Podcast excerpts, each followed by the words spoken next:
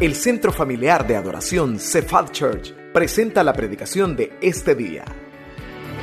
Oramos para que Dios prepare su corazón para recibir palabra viva, poderosa y transformadora en este mensaje.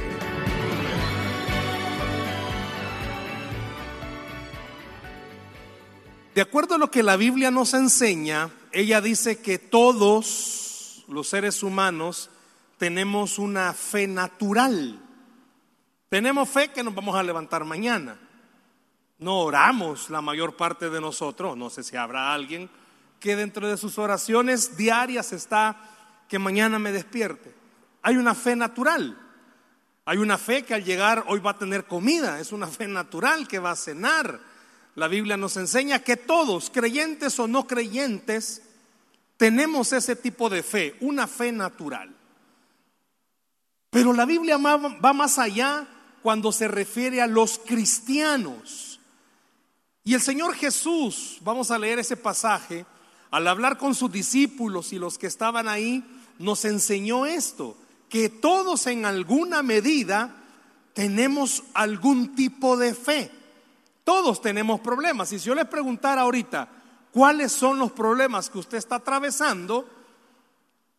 La pregunta sería, ¿qué tipo de fe está teniendo en ese problema. Por eso yo quisiera que esta tarde habláramos sobre este tema, evaluemos nuestra fe, evaluemos nuestra fe, pero en el sentido no de, ah, yo tengo 10, ah, yo tengo 5, ay, no, hermano, yo tengo cero. No se refiere a ese tipo de evaluación, sino que haga un análisis de los tres, porque van a ser tres, tipos de fe que este pasaje nos enseña ¿Cuál tenemos más fuerte y cuál tenemos más débil? Vaya conmigo, por favor, al Evangelio según San Marcos. Evangelio según San Marcos capítulo 11. Vamos a leer del versículo 20 al versículo 24.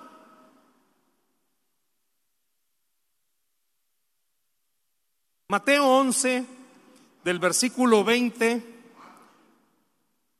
yo dije Mateo ahorita, o Marcos. No, solo quería saber si estaban atentos. es que no trae mi lente. Marcos, capítulo 11. Capítulo 11, Marcos, capítulo 11, versículos del 20 al 24. Evaluemos nuestra fe. En pantalla está siendo proyectado, pero por favor tenga su Biblia abierta para que podamos estudiar la palabra. ¿Lo tenemos? Amén. Dice así la escritura. Y pasando por la mañana, vieron que la higuera se había secado desde las raíces. Entonces Pedro, acordándose, le dijo, Maestro, mira, la higuera que maldijiste se ha secado. Respondiendo Jesús les dijo, ¿Qué les dijo? ¿Qué les dijo? Tened fe en Dios. Porque de cierto, de cierto os digo que cualquiera que dijere a este monte, quítate y échate en el mar, y no dudar en su corazón, sino creyere que será hecho lo que dice, lo que diga le será hecho.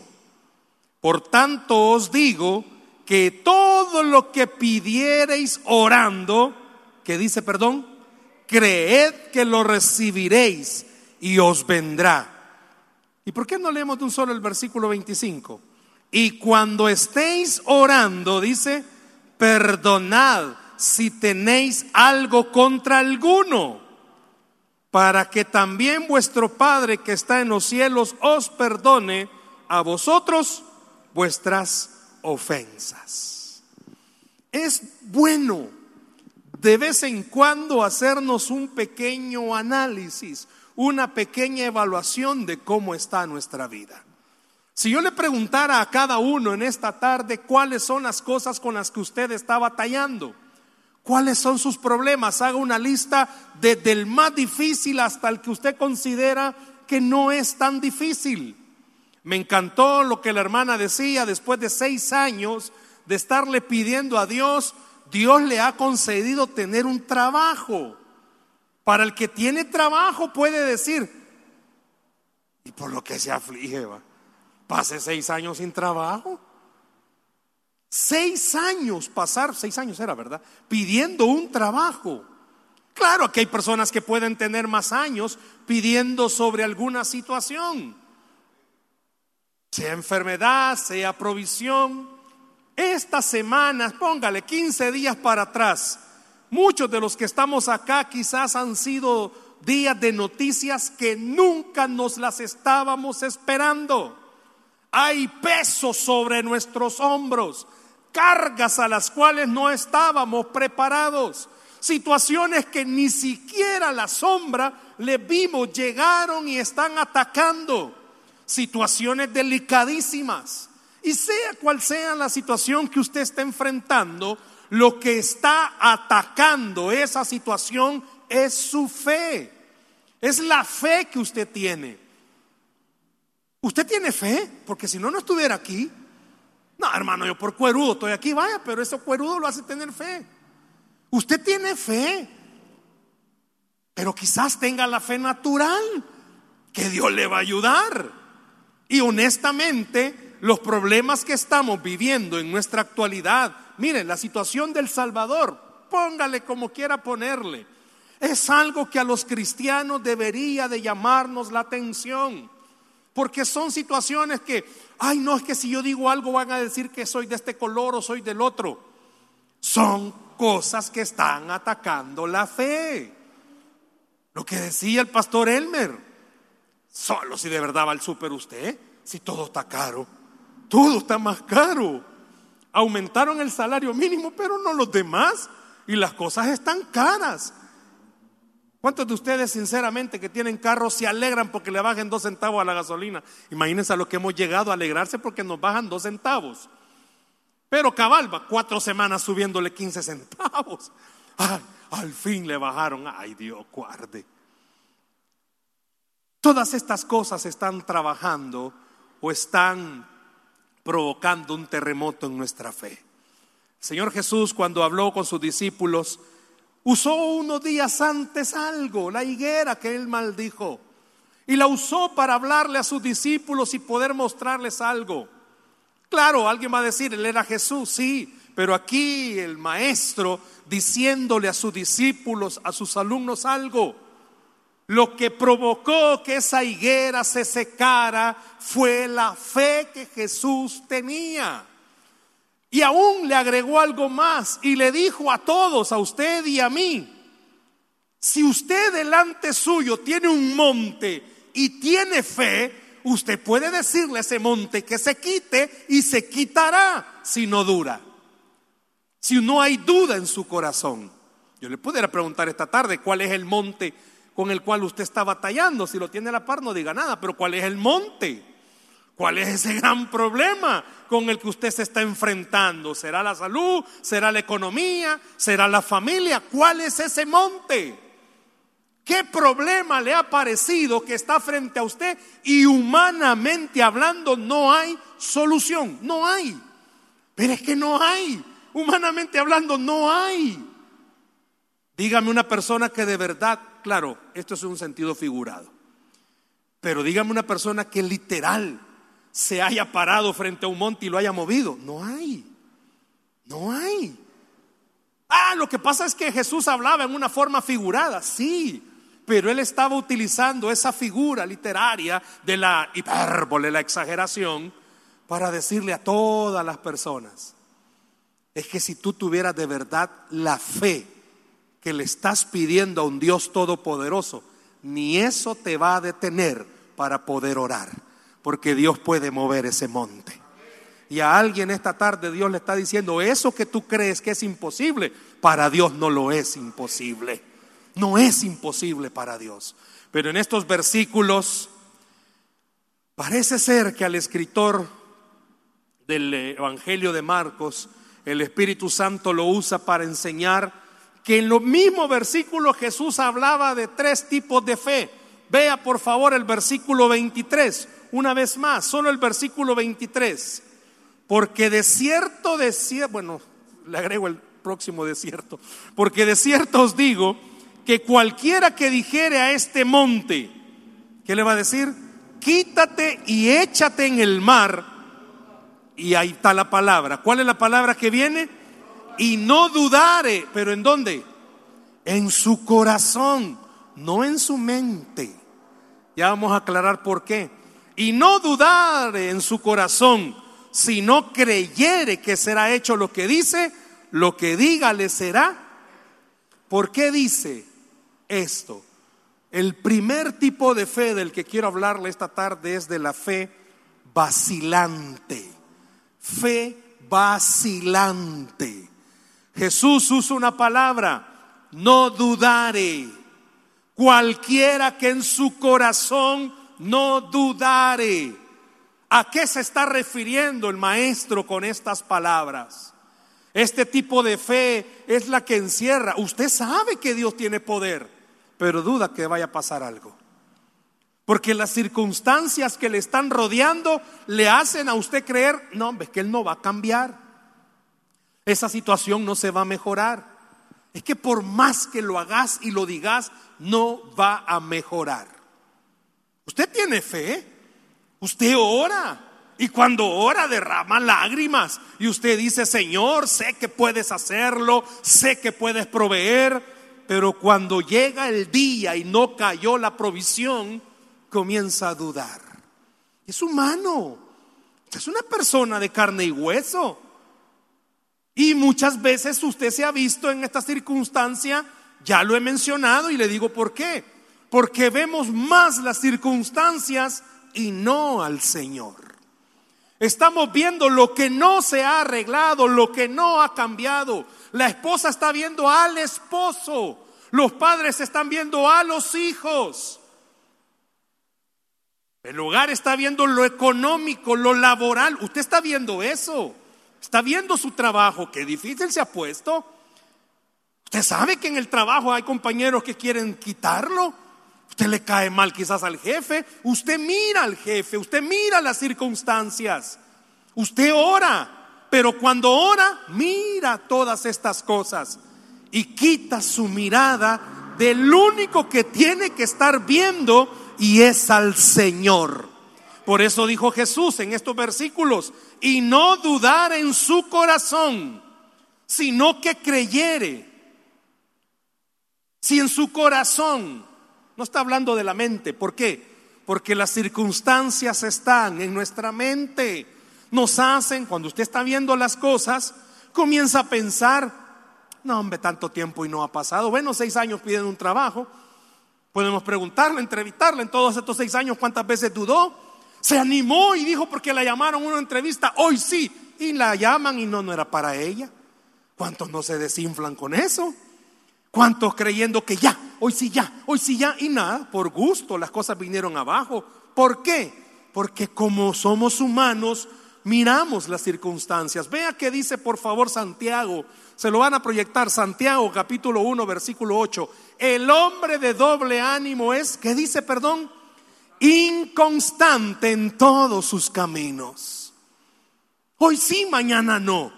Después de este mensaje, sí, no, Dios me habló, Dios me dijo que lo va a hacer. Pero mañana que las cosas no cambian, ¿cómo va a estar su ánimo? Cualquiera que le dijere a ese monte, no dudando en su corazón que se quite, le será hecho, dice. ¿Por qué? Porque no está viendo las circunstancias. ¿Quién soy yo para decirle ese monte? Déjeme decirle con mucho respeto, ninguno de los que estamos acá merecemos nada. No es que Dios le vaya a responder porque, ah, sí, la hermanita ha orado tanto tiempo. El hermanito se levanta a orar temprano. ¡Wow! Esta pareja ayuna. No, no nos va a responder por méritos propios, sino que lo va a hacer por su pura gracia y misericordia. Por eso dice Jesús, cualquiera que le dijere a este monte, creyendo en su corazón que se quite, va a recibirlo. ¿Por qué? Porque Jesús les estaba hablando y les estaba diciendo, no es quien pide, es a quien se le está pidiendo. Por eso qué importante es. Puede ser que en alguna circunstancia ahorita usted esté en una fe vacilante. Las cosas no han cambiado. Y como no han cambiado, está dudando, está con temor, está con, no, quizás sí, quizás no, quizás me equivoqué, me adelanté, no era para mí esa palabra, quizás era para el que estaba atrás, pero como el predicador me estaba viendo, yo creí que era para mí. Es que no es que el predicador diga algo y mencione su nombre, es que la palabra fue escrita para el que cree. Y la Biblia dice que al que cree, todo le es posible. Si esta palabra dice, cualquiera que le dijere a ese monte que se quite, lo cree, no dudando, lo va a recibir. No está diciendo, y por favor, en ningún momento está diciendo que esta fe es carnal, no. Está diciendo que es una fe que mira circunstancias. Como las cosas no han cambiado, ay no, quizás no. No sé si le ha pasado. Pero muchas veces somos tan emocionalistas que si, por ejemplo, este mensaje a usted le está hablando, usted dice, yo salgo esta tarde de aquí con una gran fe. Pero la fe vacilante, cuando mira los problemas, se le olvida todo lo que acaba de escuchar. Puede ser que tengamos que evaluarnos hoy y pensar si nuestra fe es vacilante. ¿A qué se refiere, hermano? Mire, Dice que aunque la tierra tiemble no temeremos. Pregúntese por qué dice la Biblia eso. Que aunque la tierra tiemble no temeremos. Se lo voy a traducir en otra forma. Si aunque todo se esté cayendo, la fe tendría que tener la seguridad de creer, Dios cuida de mí. Imagínese qué tremendo que dice que aunque la tierra tiemble, Quiere decir, póngalo en otras figuras. Quiere decir que aunque usted no tenga, con cariño le voy a decir esto, no tenga para comer esta semana, no tiene por qué temer.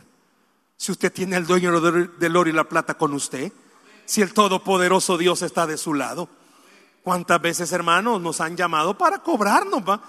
Pero no hay para pagar, ¿y qué vamos a hacer? ¿Qué va a hacer usted? No, es que Dios me ha dejado. ¿Y por qué dice que le ha dejado? No tener para pagar no significa que me haya dejado. No tener para pagar significa que aún yo estoy siendo probado para poder creer si de verdad estoy seguro que Él es todopoderoso. ¿De qué me serviría a mí tener el bolsillo lleno de dinero y poder esta tarde decirles, hermano, Dios es fiel y provee? Si cuando yo no tenga ningún cinco, no voy a tener el valor de poder decirles que Dios provee. La fe vacilante es la que mira las circunstancias. La que, pues si todo está bien, hermano, Dios es bueno. Pero si las cosas están comenzando a salir mal, dudamos. No, quizás no es para mí. La Biblia dice que toda la escritura fue inspirada por Dios y para todos sus hijos. Si hay un versículo que a usted le está costando creer, ore entonces para que no sea vacilante su fe. Dios dice que al que cree todo le es posible. Vea el versículo 24, siempre de Marcos. Sigue hablando el Señor Jesús y dice, por tanto, os digo que todo lo que pidiereis orando, ¿qué dice, perdón? Creed que lo recibiréis y os vendrá. Aquí ya cambia. Aquí ya no le dice que dude. Aquí le está pidiendo que haga algo. ¿Qué le está pidiendo que haga? Que crea. Y le está entonces motivando a que tenga una fe valiente. Solo los valientes pueden creer. La segunda fe de la que habla el pasaje es la fe valiente. Jesús ya no dice, mire, si usted tiene una fe que duda o no duda, sino que ahora le está motivando a usted a decir, crea, crea. ¿Y qué significa esto de creer? ¿A cuál fe se está refiriendo? Esto es de acuerdo a lo que dice en el contexto el Señor Jesús, después de haberle dicho, mire, no dude, porque tendría una fe vacilante, tenga una fe valiente.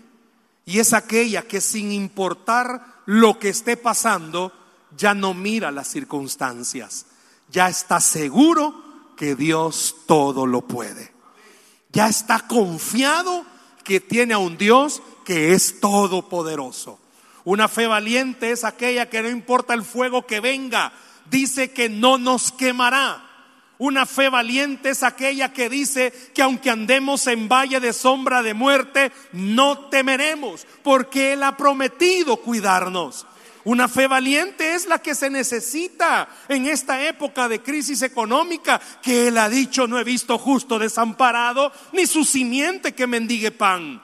Una fe valiente es aquella que sabe, todo mundo está hablando de caos, pero a mí la Biblia me dice que mi Dios es un Dios de paz y que donde está el Señor ahí hay paz, aunque el mundo se esté destruyendo los que somos hijos del Señor podemos tener paz. Pero eso es una fe valiente. Vea lo que dice, por favor, Primera de Corintios 16, 13. Primera de Corintios 16, 13. Primera de Corintios 16, 13. Se llevaron al de multimedia, fue el rapto. Primera de Corintios 16, 13. Vea lo que dice. Velad, perdón, como dice, estad firmes en la fe. Portaos varonilmente y esforzaos. Se lo leo en la Reina Valera 60. Vea lo que está diciendo. Velad, estad firmes en la fe, portaos varonilmente y esforzaos. ¿A qué se está refiriendo? Si usted se fija, casi son palabras que Dios le dijo a Josué. Esfuérzate y sé valiente. Muchos de los que estamos acá para ayer necesitábamos que las cosas cambiaran y no han cambiado. ¿Hace cuánto usted está orando para que caiga la provisión y no ha llegado? ¿Cuántos están esperando de verdad un milagro y todavía no ha sucedido? ¿Qué está diciendo el Señor Jesús? Crea. ¿Usted a quién le ha pedido? Si usted le ha pedido al Dios que está vivo sentado en su trono, siga creyendo. Si usted le ha pedido al Dios que todo lo puede, siga creyendo. Si de verdad usted ha orado todos los días a Dios, siga creyendo. Fíjese las palabras que el apóstol Pablo dice aquí, firmes, sea valiente. Ya no está dudando, ¿verdad? Porque la fe vacilante es la que duda, pero la fe valiente es la que está firme. No importa lo que le digan. No importa, hermano, lo que a usted le digan. Si la Biblia dice, así será. Si en la Biblia dice, así será. Esa es la fe firme, esa es la fe valiente. La que se esfuerza, la que lucha por creer. Es difícil muchas veces. Porque usted está convencido que el único que puede ayudarle es Dios. Pero todas las cosas que lo rodean, ah, lo hacen dudar. Somos humanos. Alguien puede decir, ay hermano, qué bonito es eso cuando, pues sí, ¿verdad? Cuando se tiene todo. Déjenme decirle que uno de los que escribe esto, en este caso el apóstol Pablo, cuando le está ya casi terminando esta carta a los de la iglesia de Corinto, dice la historia que Pablo estaba en una de sus situaciones económicas más precarias, más difíciles. Y esa situación precaria y difícil lo llevó a decir palabras en testimonio como estas.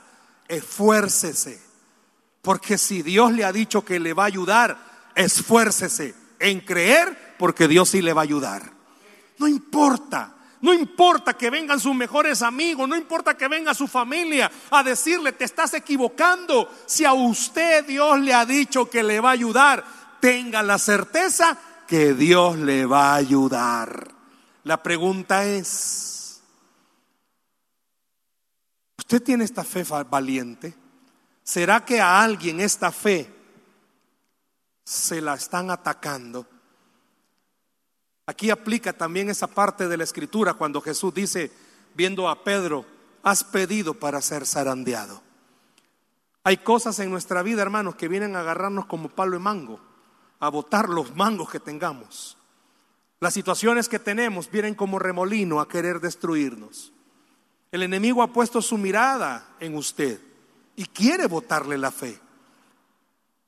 Muchas veces nos preguntamos por qué no he salido de un problema cuando aparece otro. Precisamente por eso. Tiene que estar firme. Tiene que creer en una sola cosa. Dios es bueno. Dios es bueno. Tiene que estar seguro de algo. Dios es bueno.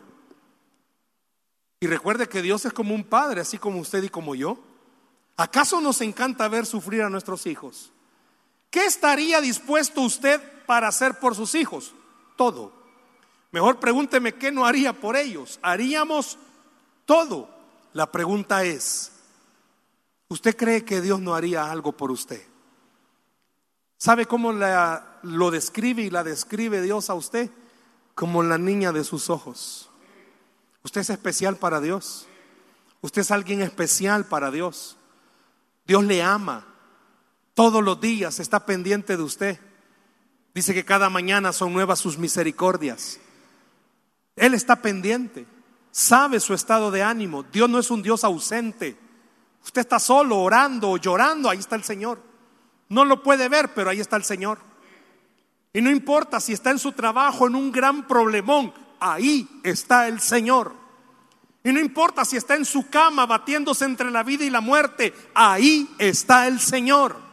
Y no importa si está en una situación tan delicada y usted dice, wow, aquí está el diablo, permítame recordarle algo, ahí está el Señor. ¿Por qué? Porque Él ha prometido estar con nosotros todos los días hasta el fin. Por eso cuando Jesús en este verso 24 de Marcos está hablando de la fe, dice, creed que lo recibiréis y os vendrá. Crea, sea firme, sea valiente, no importa que todo lo demás diga que no. Si Dios ha dicho sí, entonces será sí para usted y para todo el que cree. Por eso es una fe valiente. Yo sé que todos los que estamos acá tenemos años de estar esperando cosas. Pero años, hace poco hablábamos con mi esposa, hace años tenía una oración, Señor, Señor, Señor. Y ahí estaba la oración, Señor. ¿Quiere que le cuente? Señor. Y orábamos, Señor, Señor. Y se me fue humano. Hace un par de meses Dios comenzó a mostrar a la luz de una respuesta. Y mi esposa hace poco me dice, mira, ¿te acordás que Dios, que tú le pedías a Dios esto? Si usted me pregunta cuánto tiempo, quizás 24 años estarle pidiendo algo al Señor. Todavía sigo pidiendo muchas cosas en muchas áreas. No sé qué es lo que Dios va a hacer. Muchos de ustedes saben, oro por mis papás. Mi papá con un su problema de riñones fuertísimo, sus pies se le ponen como que son de elefante porque retiene líquidos. Mi madre tenía que ser operada porque se bajó la vejiga. Pero ¿sabe hace cuánto se le bajó la vejiga? Hace siete años, ¿verdad? Y como está en el seguro social, nunca lo operan. Le iban a operar el año pasado, justo la semana que cierran todo por la cuarentena. Ya se había hecho exámenes y todo. Ha comenzado a hacer ese proceso. Una anciana que no puede hacer fuerzas porque si hace fuerzas las mujeres saben cuando se les baja la vejiga, estar orando por eso, estar esperando esos milagros. Pero en todo este tiempo que hemos estado orando hemos visto algo, no las circunstancias, sino al Señor. ¿A qué se refiere, hermano? Los pies están inflamados de mi papá. Mi madre todavía no ha sido operada, pero la Biblia dice que al que cree todo lo es posible. Y hemos podido ver algo. Ahí están los dos viejitos. Ahí están Ahí empujones, pero siguen y siguen. Si usted y yo vemos las circunstancias, dudamos. Pero si de verdad vemos al Señor, creemos. Y en mis padres pasará lo que Dios decida que pase. Y he llegado a comprender, va a pasar lo que es mejor para ellos. Y en usted va a pasar lo que es mejor para usted. Pero sea valiente en creer algo. Dios no es malo. Dios es bueno. Y si Dios es bueno, todo lo que está permitiendo es para bendecirlo. El enemigo se encarga de meternos temor, el enemigo se encarga de meternos miedo. Ya perdiste, ya estuvo, caso perdido. Pero la Biblia se encarga de inyectarnos fe y poder recordarnos algo. Nada sucede en esta tierra que Dios no lo permita. Y como Dios es bueno, todo lo que permite es bueno. Todo lo que sucede es bueno. Por eso le estaba diciendo a sus discípulos, pida pero sin dudar. Pero le dice en el versículo 24, pero pida creyendo. Vean conmigo, por favor, el verso 25. Veamos la tercera fe. Ya vimos de la fe vacilante, la fe valiente. Vean lo que dice el verso 25. Y cuando estéis orando, dice, perdonad si tenéis, tenéis algo contra alguno, para que también vuestro Padre que está en los cielos os perdone a vosotros vuestras ofensas. ¿Cómo puede usted saber que Dios le ha perdonado a usted sus pecados? Esa es la pregunta. Venía hablando de mover montes, venía hablando de pedir sin dudar, venía hablando de que pida creyendo y termina diciendo, mire, cuando usted esté orando, perdone. Y crea que Dios lo ha perdonado también. Cualquiera diría, ¿por qué se cambia de un tema para otro? No, no se está cambiando de tema. Hermanos, ¿quiénes de los que estamos aquí esta noche somos perfectos? Levánteme la mano. ¿Quién de los que está aquí esta noche no tiene nada que Dios le tenga que perdonar? Levánteme la mano, aquel que diga, no, mi Dios no me tiene que perdonar nada.